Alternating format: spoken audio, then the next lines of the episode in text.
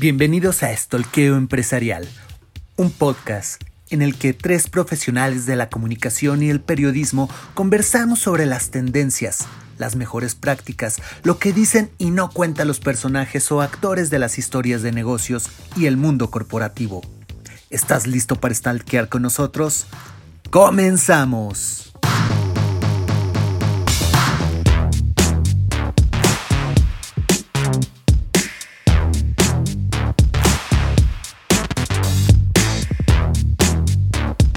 Buenas tardes, buenas noches, buenos días nuestros amigos de Estoqueo Empresarial, ¿cómo están? Bienvenidos a esta, una versión más de nuestro querido programa Estoqueo Empresarial, que espero que hayan tenido una semana estupenda y un fin de semana aún mejor, pues ya saben, esta semana traemos tres estoqueos para ustedes en torno al mundo de la comunicación y los negocios. Algo bien interesante que les va a gustar seguramente a todos. Yo soy Pepe Rodríguez y conmigo están Eva Zamora y Uriel Naum. ¿Cómo están amigos? Muy bien, Pepe, Uriel, ¿cómo están? Me da muchísimo gusto saludarlos después de una semana que tuvimos bastante intensa con la cumbre de comunicación corporativa LATAM 2021 la verdad contentos y bueno, pues vamos a seguir dándoles más información, como bien dices, Pepe.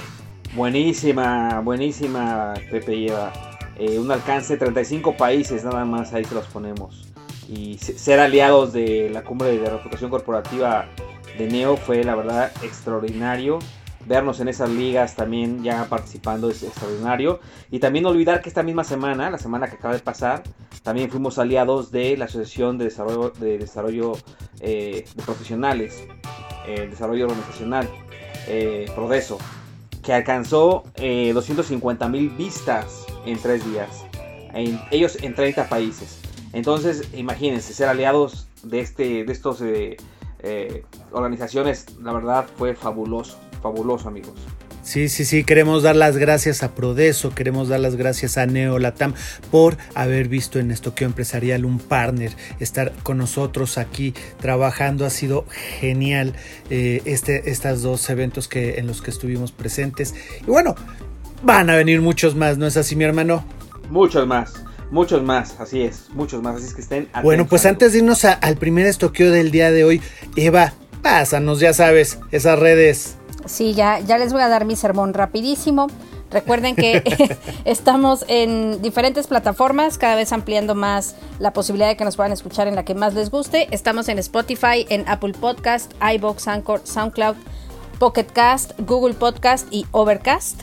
Nuestras redes sociales, Instagram y LinkedIn, Estolco Empresarial, Facebook, Estolco Empresa, Twitter, Estolco Empresa 1 nuestra página estorcoempresarial.com, nuestros correos hola arroba estorcoempresarial.com y estorcoempresarial arroba.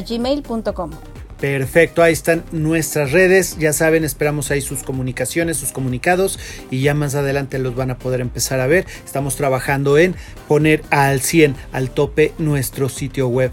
Y bueno, pues ya saben también que los podcasts tenemos todas esas plataformas donde pueden escucharnos semanalmente y de repente también tenemos nuestros Facebook Live, nuestros Facebook Live, como les dicen algunos. Y bueno, pues yo quisiera empezar platicando de una de un sector, de una parte del mercado, de una industria que durante el 2020 fue de los grandes, verdaderos grandes ganadores. Estamos hablando de una industria que creció en 20% en comparación al año previo, logrando registrar una suma de 174.9 millones de dólares de ventas tanto en hardware como en software, es decir, como en equipo, como en programas. Obviamente estamos hablando de, algo que tenga que ver con computadoras y que tenga que ver con dispositivos móviles.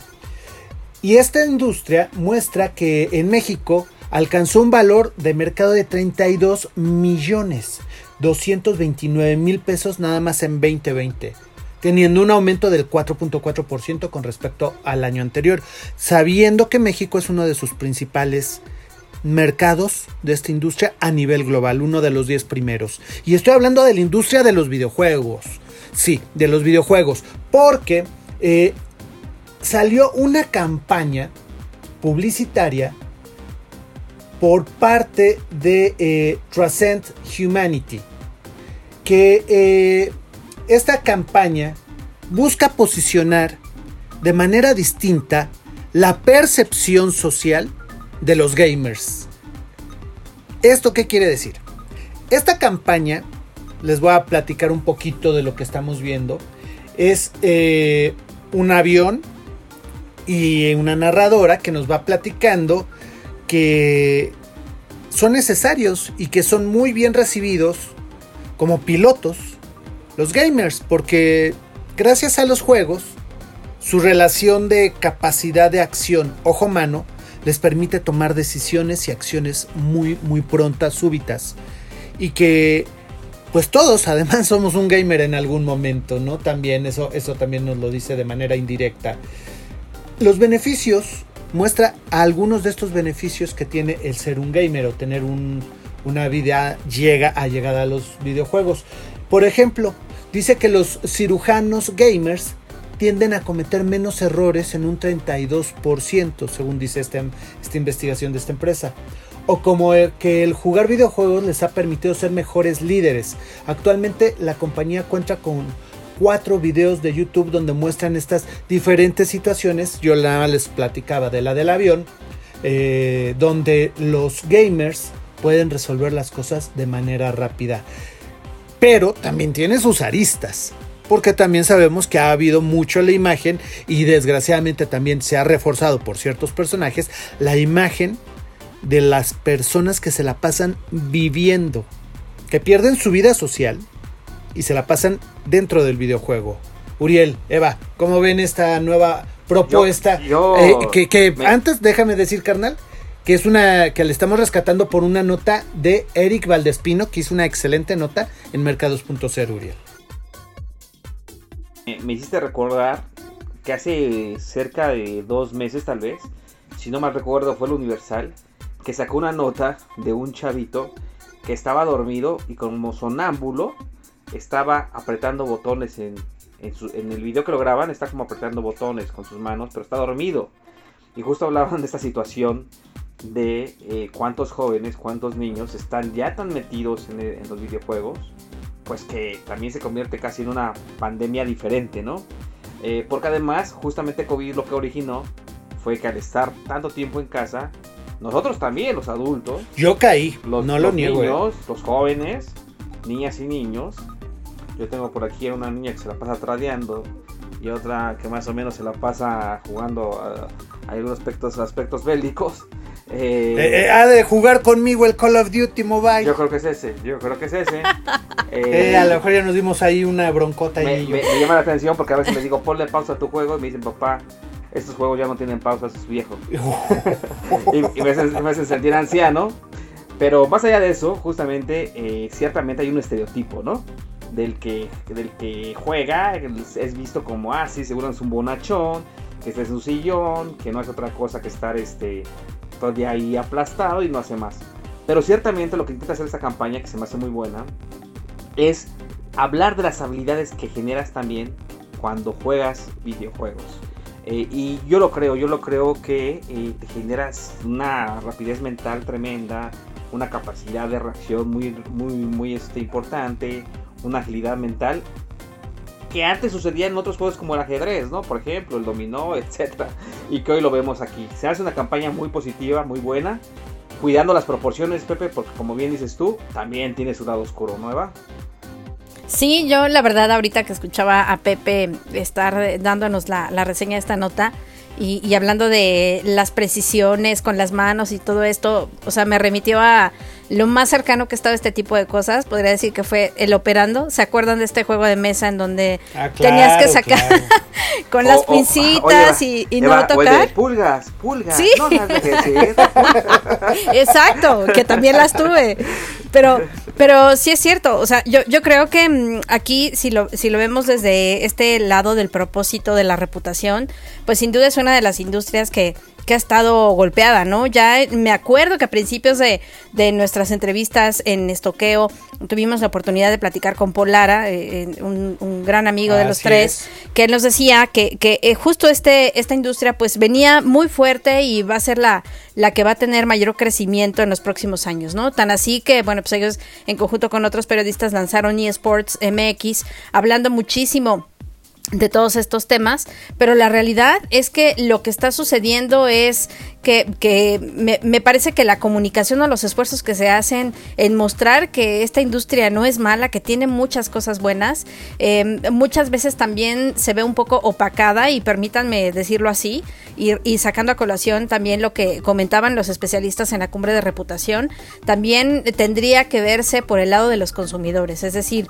no todo tiene que estar eh, ligado o ser responsabilidad total de las marcas, en este caso de, de, de esta industria que pues la verdad invierte mucho en tecnología y obviamente hay otras detrás. Ahorita que estábamos, eh, que en el mundo está este tema de los semiconductores y que hay una carencia, en fin, pues también la, la sociedad tiene una gran responsabilidad, ¿no? Y ahora que estábamos en la pandemia, pues bueno, para muchos papás fue pues fue una salida, ¿no? No sé si para bien o para mal, pero, pero al final del día era dejar al niño con la tablet, con el celular, en la computadora y, bueno, ahora lo vemos, ¿no? Ya son generaciones que responden a estímulos completamente diferentes, que puede ser que tengan un aprendizaje mucho más rápido, pero vamos, en temas de propósito y comunicación me parece que es muy bueno, sin embargo, otra vez, me parece que la sociedad es quien tiene que también poner de su parte y poder aplicarlo. Yo recuerdo, rápidamente les cuento, que hace un par de años trabajaba yo en una empresa eh, que se llama Micronet, una empresa española que distribuía software eh, y videojuegos. Ellos crearon un juego educativo que se llamaba Naraba y a mí me tocó el lanzamiento en México. ¿No saben qué difícil era tocar las puertas para poder eh, mostrar un video educativo. Evidentemente, pues para, para ellos un mercado completamente diferente, este, en donde pues sí, el tema de la educación tal vez estaba un poco más pues desarrollado con tecnología, el llegar aquí de entrada, ver que la, educación no se imparte de la misma manera, bueno, pues fue todo un desafío y evidentemente pues no, no pudo prosperar, ¿no? Pero me parece que aquí en temas de comunicación, de reputación, de propósito, lo hacen muy bien, pero también es el, el lograr que esta comunicación verdaderamente pueda llegar a la audiencia y que la audiencia también se comprometa. Yo en lo personal tengo dos posturas totalmente antagónicas ante el mismo suceso.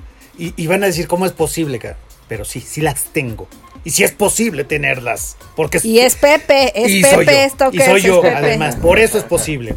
La primera es, sí, hay todo tipo de plataformas en los videojuegos. Hay videojuegos de RPG, hay eh, videojuegos de deportes, hay videojuegos, eh, no sé, de, agilidad mental, de selección de acciones, eh, de que son muy lentos eh, visualmente, otros que, que, son extremadamente rápidos. O sea, hay de todos los gustos, ¿no? De plataforma, etc.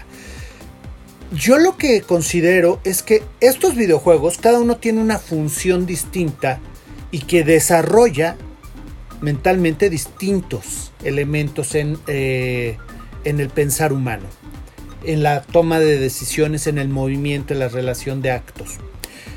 Y los, los videojuegos siempre han sido, sin importar la plataforma, nada más se dice la palabra videojuegos, siempre han sido eh, mal vistos. Desde que llegaron los primeros videojuegos, me acuerdo de, el Pac-Man.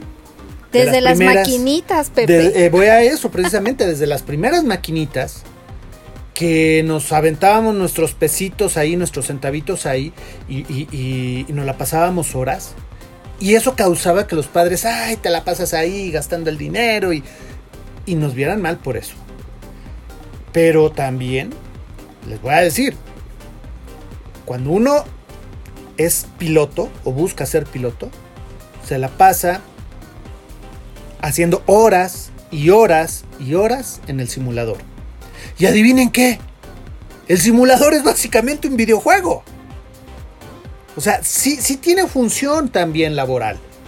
Hoy día a muchos estudiantes en grandes universidades internacionales se les enseña, no exactamente son videojuegos, pero sí de manera virtual hacer las cosas. En el campo de la minería les enseñan a operar o se les puede enseñar a operar estos grandes camiones gigantes llamados yucles con, eh, con un videojuego, con un simulador, claro aprendes, incluso puedes aprender a correr o, aprender las reglas básicas de cómo correr un Fórmula 1 con un videojuego. Recordemos el desastre que fue las Torres Gemelas y que dicen que los que chocaron los aviones lo aprendieron con un videojuego. Más allá de, teorías conspiranoicas, dicen que ellos aprendieron con un videojuego. Y sí, está demostrado que estos videojuegos que había en esa época podían enseñarte las bases generales para operar un avión. Entonces, de que puede servir, puede servir. Eso está muy bien. Pero esto es tecnología y toda la tecnología puede ser para destruir o para construir. Y el otro lado está en esas horas que pasamos invirtiendo ahí, o mejor dicho, gastando sin, sin invertir. ¿Por qué? Porque te la pasas jugando todo el día, todo el día y no haces nada más que jugar. ¿Sale? Eh, se vuelve una patología. Digo, yo, yo no sé cómo le pueden hacer. Yo juego 20 minutos Call of Duty al día y con eso me quedan los ojos con un dolor horrendo. Y no lo soporto. Y aviento la pinche iPad. ¿Por qué? Porque ya me duelen los ojos de ver tanto pinche movimiento. Entonces, creo que, que eh, aquí el tema no es posicionar a los gamers como algo positivo. Sino posicionar el correcto uso de los videojuegos y las funciones que puede tener para con la sociedad, Eva. Es que sí, yo, yo justo ese es mi punto. Yo creo que trabajando en la buena intención y en mejorar la reputación y en este propósito, me parece que falta afinar el discurso del propósito, ¿sabes? Porque porque yo creo que todos estamos, o sea, sí tiene una finalidad y hay una intención y, no vayamos tan lejos. No solo te quedas en, los videojuegos, también te quedas en las redes sociales, revisando Instagram, revisando Facebook. O sea, somos esclavos de este tipo de dispositivos de tecnología.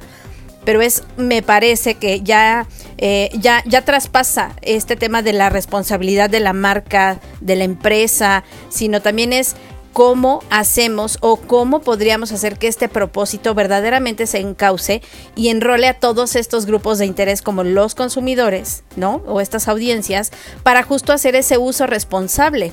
Y, no es que sean malos, ¿no? No, no es muy difícil muchas veces para, para algunos, para algunas personas, sobre todo eh, adultos mayores, eh, ver el valor que puede tener este tipo de, de cosas, ¿no? Por supuesto que se ha demostrado que tienen muchas bondades, pero el tema es cómo lo comunicas y cómo haces ver que esto tiene que eh, tener ciertas, si me permiten la expresión, limitantes, porque lo vemos, eh, lo vemos hasta en la convivencia.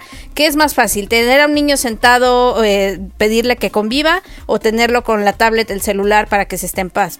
La respuesta la conocemos todos. Entonces me parece que es un tema de educar, de tratar de mejorar el mensaje y el cómo comunicamos para enrolar a la sociedad. ¿Me explico?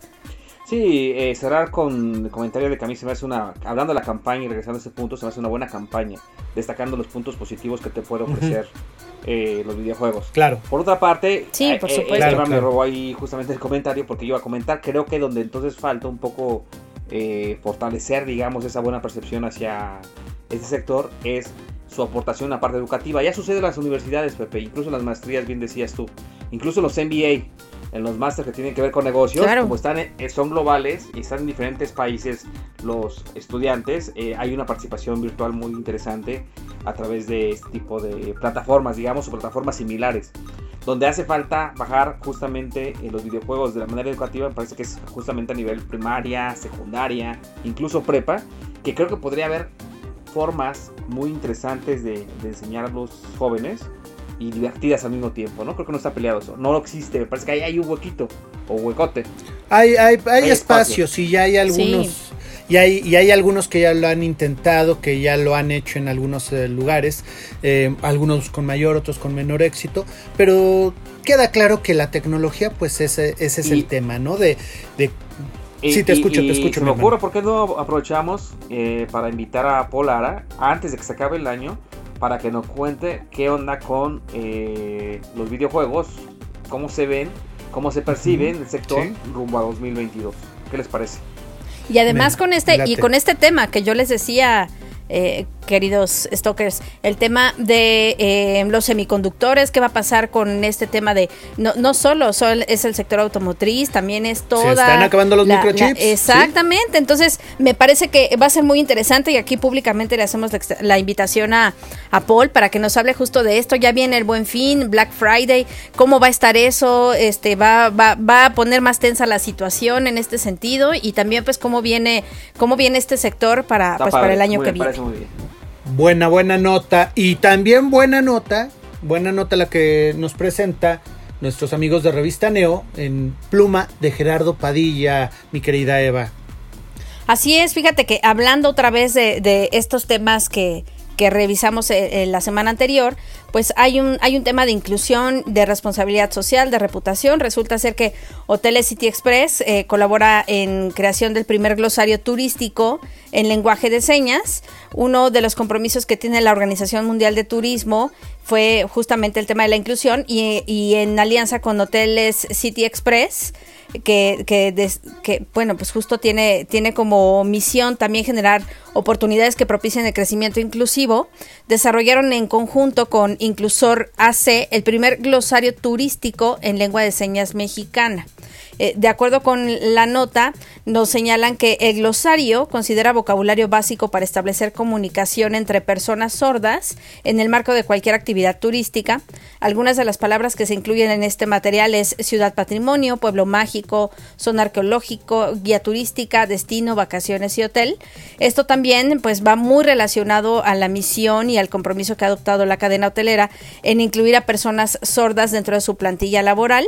Eh, dieron a conocer que el 41% cuenta con el sello City Incluye, que es una certificación interna que acredita que el hotel de esta cadena cumple con las características y posee los conocimientos adecuados para contratar personal con discapacidad auditiva, lo cual pues bueno, habla verdaderamente de todas estas oportunidades de las que de las que estábamos hablando, ¿no? Recuerdo por ahí haber visto en estos programas eh, que hacen los realities de emprendimientos, pues también este, este tipo de proyectos en donde piden financiamiento y, una empresa con, eh, que le da pues justo trabajo a personas con discapacidades diferentes, entre síndrome de Down, pues eh, pedía justo eh, liquidez para poder ampliar la, digamos que la mano de obra que incluía a estas personas y poder certificarse para hacer e-commerce. Entonces, yo creo que ya este tipo de proyectos y cosas, pues otra vez hablan de un tema en el que están interesados en poder incluir y sobre todo responder a las expectativas que tiene la sociedad, Uriel. Sí, totalmente. Me, parece genial este tipo de iniciativas incluyentes. Me parece que estamos estamos en la era de la inclusión. Me parece genial que pueda ser así. Y eh, recordemos que ya de por sí City Express venía con un modelo muy, muy interesante, ¿no? Desde hace ya varios años, desde hace 15 años, tal vez por ahí, 10 años, eh, ya con un modelo muy eficiente, de bajo costo, eh, interesante para los turistas, sobre todo para quienes solamente iban a ciertos lugares por temas de trabajo, y hoy está innovando en este tema de inclusión. Es una buena lección también para las grandes empresas. Hay grandes empresas tradicionales, muy fuertes, robustas, que no les importa esto, no les interesa, ni les parece que les va a interesar. Pero qué bueno que City Express lo haga y que siga innovando por ahí eh, con este tipo de iniciativas, Pepe. Ser inclusivos no es moda, es deber. Deber de todos. Empresa, gobierno, grupos sociales, cada uno de nosotros. Que quede primero eso bien claro. La inclusión es un deber ¿Por qué? Porque todos tenemos el derecho de ocupar estos espacios públicos. Yo pienso ahí, ¿a qué puede ir una persona a un hotel? A descansar, básicamente, a dormir, porque pues uno va a dormir después de una larga jornada de trabajo, o cuando vas de vacaciones vas al hotel a, a descansar después de andar paseándote por toda la ciudad. O por qué no, pues también paquellito, ¿verdad? Uno puede hacerlo eso. Pero, ¿qué tan bien te puedes sentir en un hotel que te abre los espacios para cuando a lo mejor no puedes tener una accesibilidad tan fácil? Es decir, que ocupas muletas o silla de ruedas. Cuando entras a un hotel y tiene ya escaleras de entrada, ya se vuelve difícil. Entonces, ¿quieres tener más gente que vaya a tu hotel? Tienes que ponérselos accesibles, tienes que ponerlo de forma inclusiva. Yo creo que cualquier persona que, que tiene problemas de visión va a agradecer el lenguaje braille. ¿Y por qué no? Es bueno o sería bueno que la gente que trabaja ahí aprendiera braille también. Es decir, la inclusión es para todos los días, para todas nuestras habilidades. Y así como aprendemos inglés, francés o español, ¿por qué no braille también? Sí, claro, ¿por qué no braille? ¿Por qué no buscar los espacios para quienes eh, tienen sordera? Pues ponerles, poder ponerle los mensajes en cualquier idioma de manera clara y, asertiva.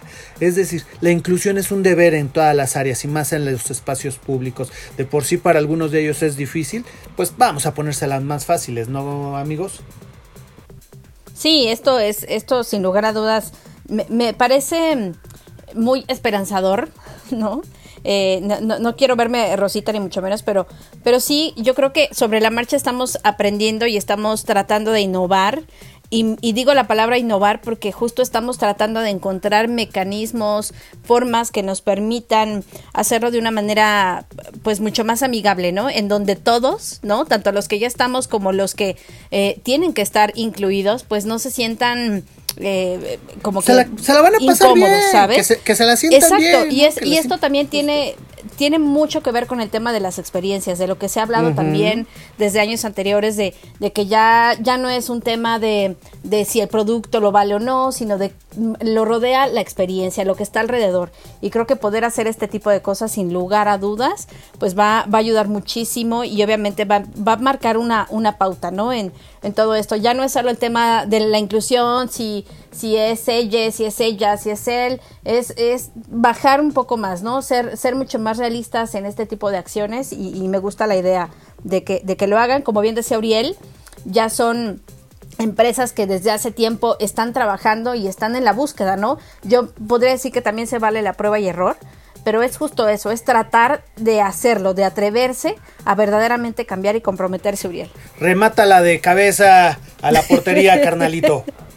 Totalmente, miren, a mí eh, lo único que digo es que esos sectores tan pujantes, un sector como este que participa con 8.7% en el PIB nacional, como es el del turismo, deberían ser punta de lanza en estas iniciativas.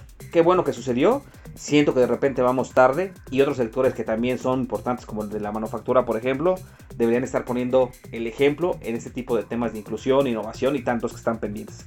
Pero bien, bien por City Express. Bueno, y ya que, ya que andas hablando de turismo, de City Express, y ya la remataste a gol, ahora haz el saque de meta con el tema de el nuevo Acapulco que propone la CEPAL. Así es, pues el nuevo Acapulco, les cuento amigos, eh, Acapulco Sur se llama el plan. Es un plan con el que la CEPAL busca que Acapulco, a través de una inversión cercana de los 154 millones de pesos, recobre ese brillo que un día tuvo. A lo mejor los amigos jóvenes no recuerdan eh, lo que significó Acapulco hace tal vez todavía dos décadas, Pepe, Eva, donde incluso un poco más atrás. unas dos, tres décadas y digamos que su época de oro fue un poco más atrás todavía. Pero hace 12 décadas todavía decías, ok, era Acapulco. Visitaba eh, Acapulco Elizabeth Taylor, Elvis Presley, Ronald Reagan. Ahí John F. Kennedy y Jackie tuvieron su luna de miel, por cierto. Y muchos otros eh, hollywoodenses, también eh, actores hollywoodenses y gente de la política como Kennedy. Pues era el lugar por excelencia para viajar a playa, ¿no? ¿Qué pasó después? Bueno, la historia ha sido eh, muy triste porque Acapulco se ha convertido en los últimos años y décadas, viene desde hace décadas, pero ya en los últimos años realmente en algo lamentable. Ha habido intención de inversión, ha habido intención de inversión.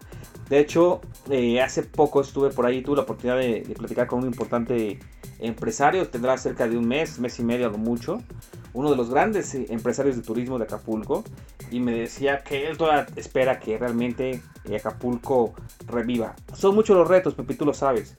Me acuerdo también de otro empresario a propósito de esto, de Monterrey, que quería invertir en Acapulco, sobre todo en esta zona donde está Caleto Caletilla, el Acapulco Viejo. Donde vamos pasando y encontramos hasta el pollo frito ahí en la, en la arena. Y no es, no, no, aunque, aunque parezca de risa, realmente sucede. Eh, y decía, a ver, ¿cómo voy a invertir ahí cuando está lleno de ambulantes y yo quiero restaurar un hotel que está ahí, de los muchos que ya están abandonados, y no me dan la certeza jurídica para hacerlo. Y por otra parte, pues hay otros temas todavía más espinosos, como es el del narco, por ejemplo, ¿no? Eh, está difícil, pero bueno, la CEPAL trae este proyecto, si lo hace sería fabuloso, si recobra ese brillo sería estupendo. Hay que decir que también este plan eh, contempla a El Salvador, Guatemala y Honduras. ¿Y por qué? Porque la idea es que se vuelva esta parte, esta zona de Acapulco específicamente, la parte sur, en un nuevo eh, centro turístico capaz de hacer que los migrantes que van a Estados Unidos se queden a trabajar ahí y bueno, eh, se genere la mano de obra capaz de hacer que eh, Acapulco vuelva a, tomar un dinamismo económico muy importante para el turismo del país. Está difícil, sin embargo, pues ahí está. Y también por otra parte la lección que yo dejaría ahí para ustedes, no sé qué piensan amigos, es, hablando de reputación, como un lugar que tuvo tanta reputación a nivel mundial, se ha convertido en un lamentable eh, lugar donde lo único que quedan son añoranzas de él. Pues sí, muchas añoranzas. Yo puedo decir que el... Eh, con toda la honestidad lo digo, la verdad. Eh, la primera vez que me vi a mí mismo así de, güey, estás en el mejor momento de tu vida, estás feliz, eh, como nunca antes habías estado, estás sintiéndote pleno. Fue una noche ahí en Acapulco con, con amigos y con ciertas personas que, que para mí eran muy especiales. Y, y, y, era muy importante para mí Acapulco. Era un lugar donde, y creo que todavía nosotros podemos decir que fuimos la generación todos que, que, que, nos Sin tocó. lugar a dudas. Así es. Nos tocó un Acapulco todavía bonito, eh, allá por los 90, familiar, principios de, familiar, del 2000. totalmente. Eh, Familiar y todavía el Acapulco que te ibas de vacaciones con toda la bola de amigos. Así es, así es. Que, que agarrabas la moto también y decías, pues voy y vengo, Ingesu, cuando acababan de hacer la autopista del sol.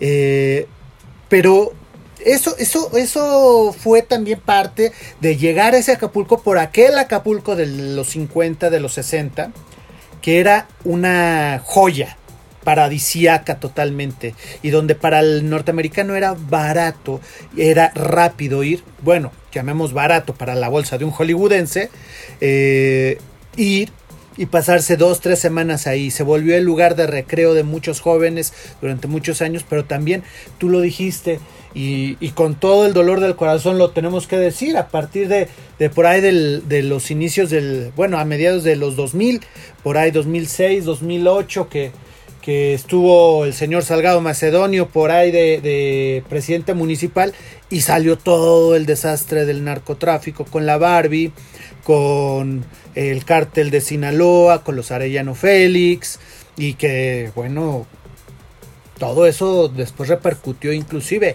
con el tema de los 43 de Ayotzinapa que esta semana pues es un año más de que dicen que están buscando pero que no se hagan güeyes, ellos saben quiénes fueron. Y ellos lo saben muy bien. Y ya lo hemos dicho aquí. Ya lo dije yo. Pero se hacen tontos. Se hacen tontos. Eh, hubo también ahí. Eh, o bueno, ahí está el, Acapulco Diamante. Que también es un lugar. Pues eh, muy bonito. Pero que no es para todos los bolsillos, honestamente.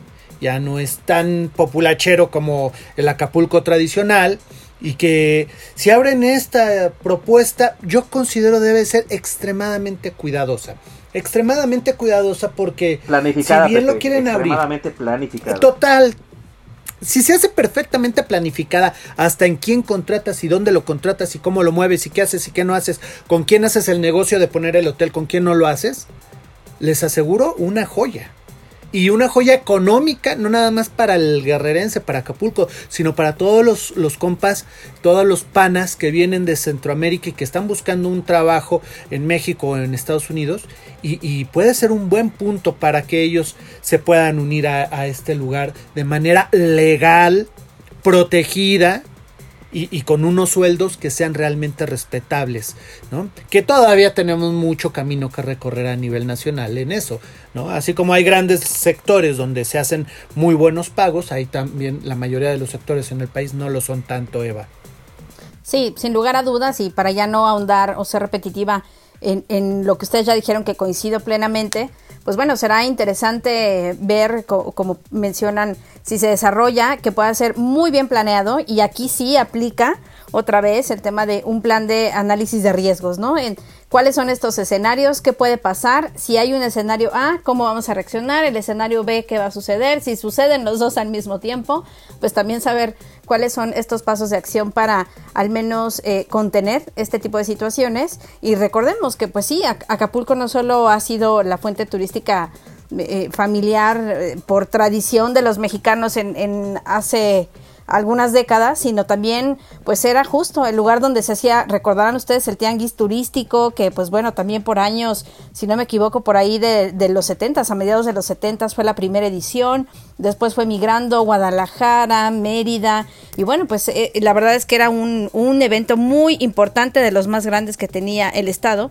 eh, precisamente Acapulco, y también la convención bancaria, ¿no? Que obviamente, dado el tema de la pandemia y este tipo de cosas, pues han migrado a hacer eventos virtuales, pero sin lugar a dudas Acapulco era sede de eventos muy, muy importantes, que si, bueno, pues no se, no se llega a reactivar, pues estamos viendo lo que sucede ahora con Tulum, este, estamos viendo también lo que pasa por ahí en algunas partes de Oaxaca, entonces, pues va a ser interesante y, esperemos que sí se pueda lograr. Y en términos de comunicación. Hay inversión en el sur, ¿eh? Sí, hay inversión y en términos, de, de comunicación, Pepe Eva, no sé, de, acuerdo conmigo, se tendrá que trabajar en una marca muy poderosa, en la creación de una marca Acapulco muy poderosa para volver a levantarlo. Porque no va a ser sencillo solamente diciendo vienen estas inversiones. Se tiene que trabajar una estrategia de comunicación muy poderosa que logre posicionar otra vez a Acapulco como un destino seguro, eh, adecuado e incluso con valores añadidos a los que ya te ofrecen otros lugares, no solo en México, sino de la región.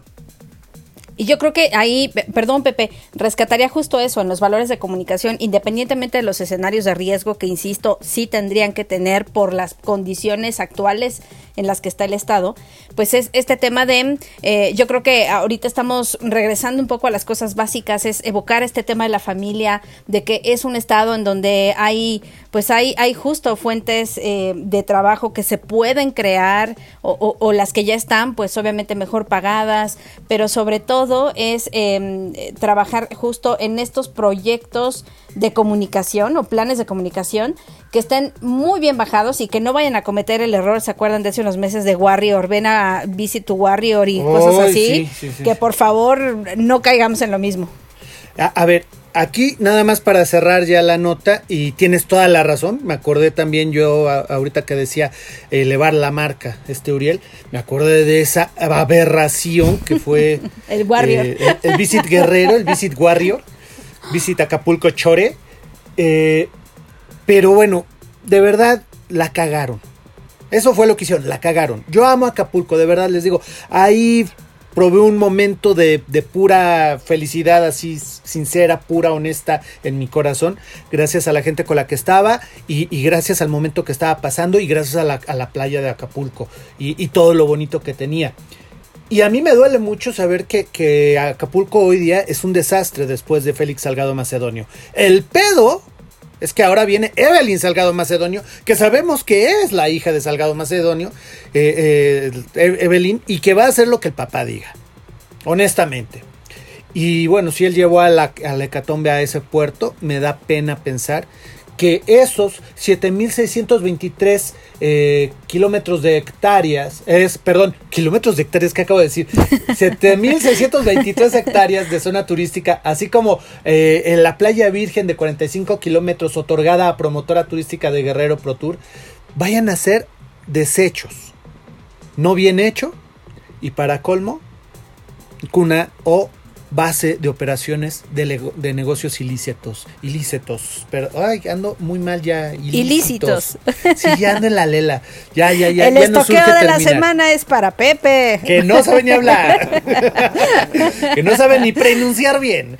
Entonces, a, mí me daría mucha tristeza, la verdad, porque es un, un pueblo, el guerrerense, que sabe de turismo, sabe muy bien de turismo, lo, sabe trabajar muy bonito y, puede hacer cosas excepcionales. Un, un, estado muy, muy rico en diverso, en naturaleza, agricultura, minería, Pepe, punta de lanza. Gastronomía también. Gastronomía, uy, pozole blanco. Ay, las guerrerenses, qué bonitas, qué guapetonas mujeres. Pero bueno, ya dejemos, de, evitemos que yo siga debrayando y diciendo babosadas y vamos a cerrar con, con nuestras tres frases, Eviux. Pero, ya sabes, tu letanía de las redes por antes de, las frases. Muy bien amigos, pues recuerden que estamos en Instagram y LinkedIn como Estolco Empresarial, Facebook Estolco Empresa, Twitter Estolco Empresa 1, nuestros correos electrónicos hola arroba gmail.com y también nos pueden encontrar en diferentes plataformas de podcast. Recuerden que estamos en Spotify, Apple Podcast, iBox, Anchor, SoundCloud, eh, también Google Podcast y bueno, pues no se olviden de mandarnos todos sus comentarios, sugerencias, comunicados de prensa que estamos muy pendientes de ello y trataremos de dar seguimiento lo más pronto posible, amigos. ¿Escucharon? ya se oye, ya se oye, ya, ya, ya. Va. Pues frase número uno. Sobra decir, o es mejor dicho, es importante decir que estas frases están dedicadas o vienen de parte de Albert Einstein y dice así la primera. Sin crisis no hay desafíos. Sin desafíos la vida es una rutina, una lenta agonía. Sin crisis no hay méritos. ¡Ah, qué bonito! ¿Cuántos desafíos en la vida de uno? ¿Cuántos desafíos? Frase número dos. El aprendizaje es experiencia, todo lo demás es información. Uh, yeah, baby. Frase número 3. La mente que se abre a una nueva idea jamás volverá a su tamaño original. Obvio. Buenísima, buenísima. hay que abrir. Muchas gracias, Eva. Sí, completamente. expandir la mente, muchachos. Gracias. expandir la mente, Pepe. Vámonos a expandir la mente y ahorita expandir la, panza con unos takeshis. Así que gracias, gracias, Eva. Gracias, Pepe Uriel. Nos vemos la siguiente semana. Seguimos estoqueando a todos en las redes sociales. Gracias, Uriel. Gracias, Stalkers y Stalkers también que están del otro lado de la bocina. Muchas gracias por escucharnos, ser parte de esta comunidad de Stalkers. Y sí, ya lo dijo Uriel. Muchas gracias a ustedes, nuestros amigos. Recuerden, yo soy Pepe Rodríguez y esto ha sido el estelqueo empresarial. Pero también recuerden, tres stalkers les vigilan. Hasta la próxima.